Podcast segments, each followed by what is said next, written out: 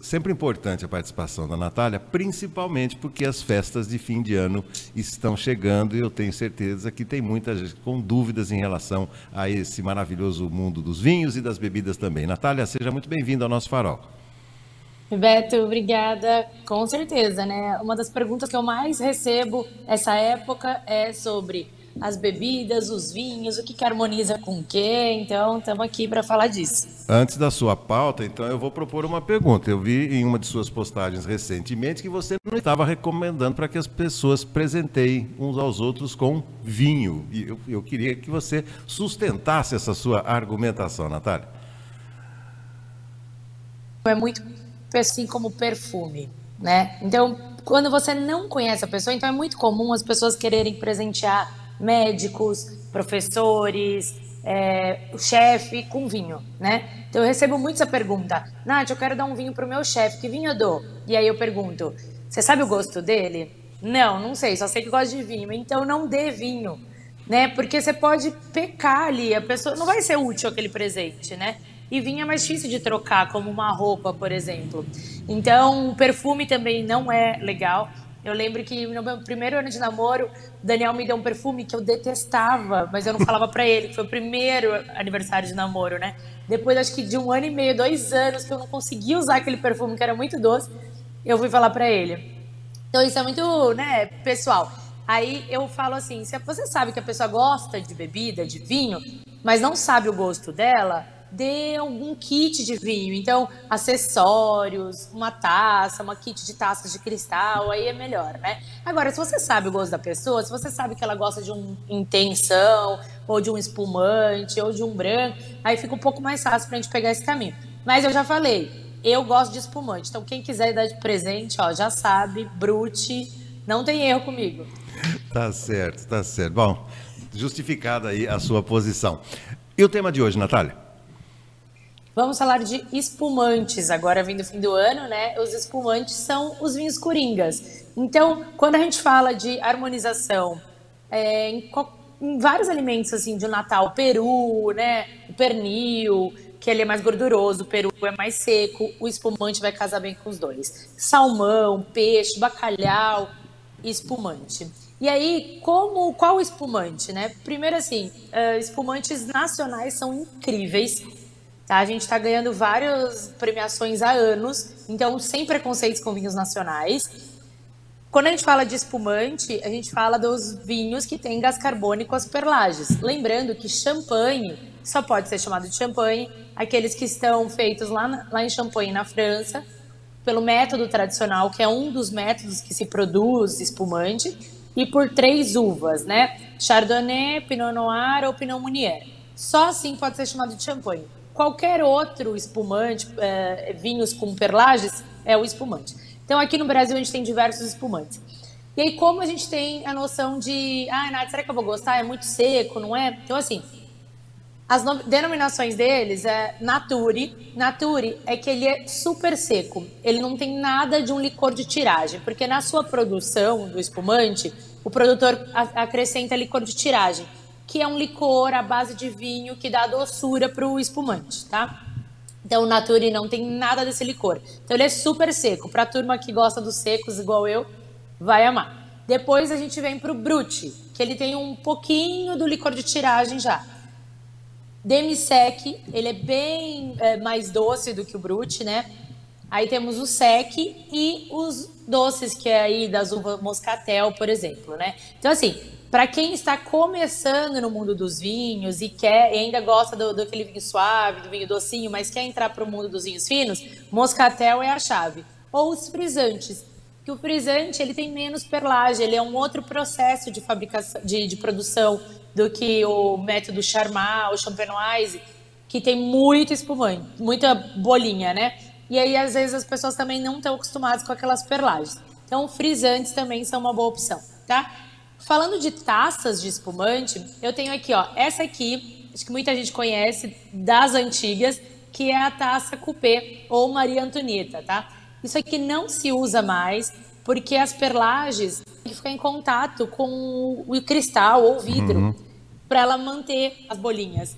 E aí essa aqui acaba com as perlages. Isso aqui era lá na década de 50, 60, se usava muito isso aqui. Eu faço drinks nelas, tá?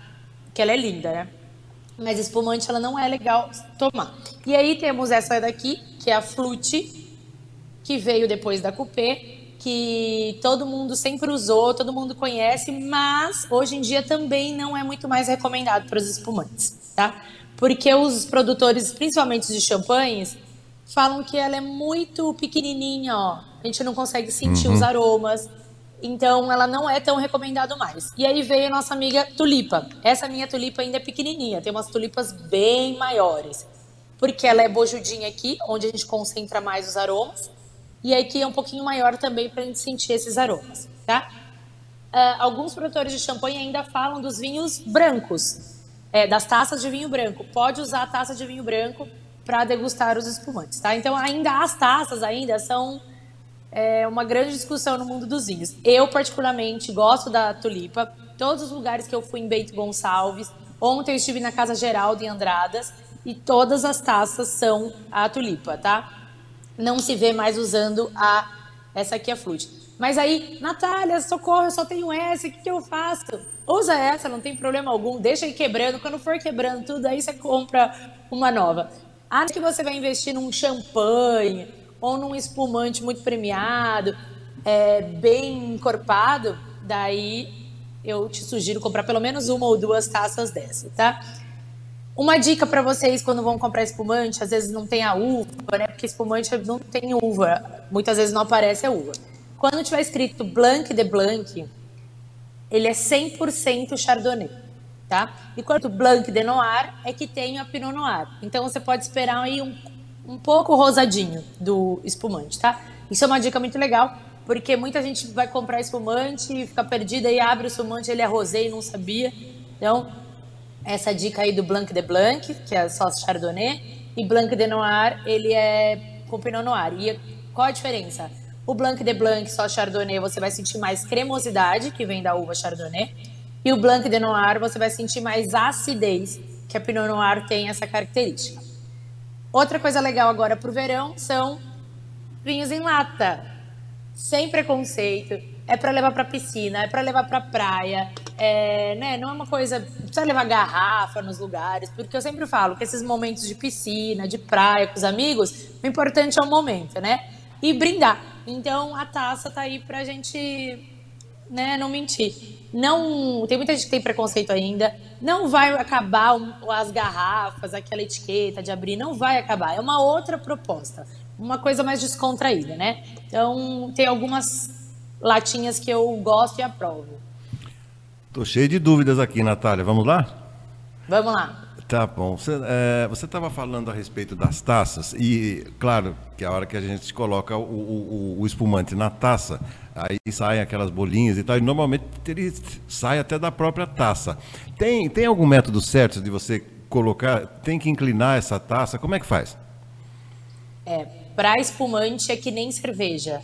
A gente inclina ela, coloca bem aqui ó, o espumante, deixar quanto menos você jogar mais você vai deixar as perlagens. É, elas vão manter por mais tempo, tá? Porque se você jogar, as perlagens podem se desfazer. Então, sempre delicadamente aqui, diferente do vinho, né? O vinho branco, o vinho tinto, você deixa a taça paradinha lá e joga o vinho no centro aqui, né?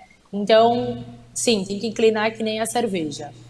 Perfeito. Uma outra também que é muito comum, vai chegando no final de ano, principalmente na virada de ano, o pessoal é, faz aquele movimento chacoalhar o espumante para que a rolha vá para o espaço, né? Isso é recomendável ou condenável, Natália?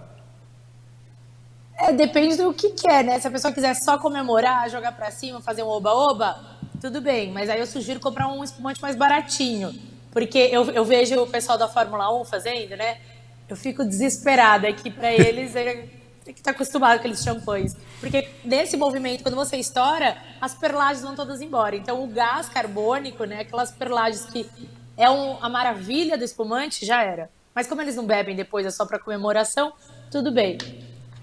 Tá bom. E uma última dúvida, Natália. Então, quando a gente vai escolher no supermercado, numa loja de, de, de vinhos, então você já deu as dicas daí, é, é que são os espumantes mais secos, o, o, os, mais, os mais docinhos, etc. Dá para falar rapidamente a diferença, então, entre um espumante e um prosecco, por exemplo? Porque o prosecco tem algumas características de espumante, não tem, Natália? Prosecco é o nome da uva. A uva é prosecco.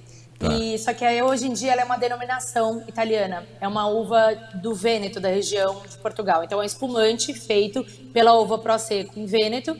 Pode, é, só lá pode ser chamado de prosecco, tá? Aqui no Brasil a gente encontra proseccos ainda porque era antes da legislação mas ninguém pode mais colocar esse nome, quem produz a partir de agora. E hoje em dia, essa uva Prosecco é chamada de glera, tá? É um, um espumante seco, mais leve do que um espumante uh, do Champenoise, por exemplo, porque o método dele é charmar. Então você vai ver menos perlages, não tão finas quanto a dos Champenoise. E eu amo Prosecco. E ele é muito bom para fazer drinks. Para fazer drinks, essa eu não sabia. Interessante. É. Na verdade, o Aperol Spritz, que é um dos drinks que de dois anos para cá, o verão europeu, né, tá super em alta, é com ele. Então é Aperol, 100 ml de Aperol, água com gás, os 50 ml e completa com o Prosecco. Bacana, bacana. Bom, para a gente encerrar, eu prometo. Ah, uma, uma última dúvida. Eu me lembro, há muito tempo atrás, havia um espumante italiano que chamava Ricadona. E era uma delícia, muita gente gostava desse espumante. É, você já, já, falou bem dos espumantes nacionais, mas saindo do Brasil, é, é, que país que você recomendaria nesse sentido, Natália? Então, eu sou uma apaixonada por champanhes, né? Meu marido costuma dizer que não é um hobby muito legal, né, assim, de se ter, porque é um pouco caro. E aí eu falo, é tudo o nome do trabalho, né? Mas ah, eu amo os champanhes mesmo, né? Não tenho o que falar. E as cavas espanholas, que na Espanha os espumantes são chamados de cava. Gosto bastante também. Então, Espanha, é, França, obviamente, e Itália estaria na terceira posição. Medalha de bronze para a Itália?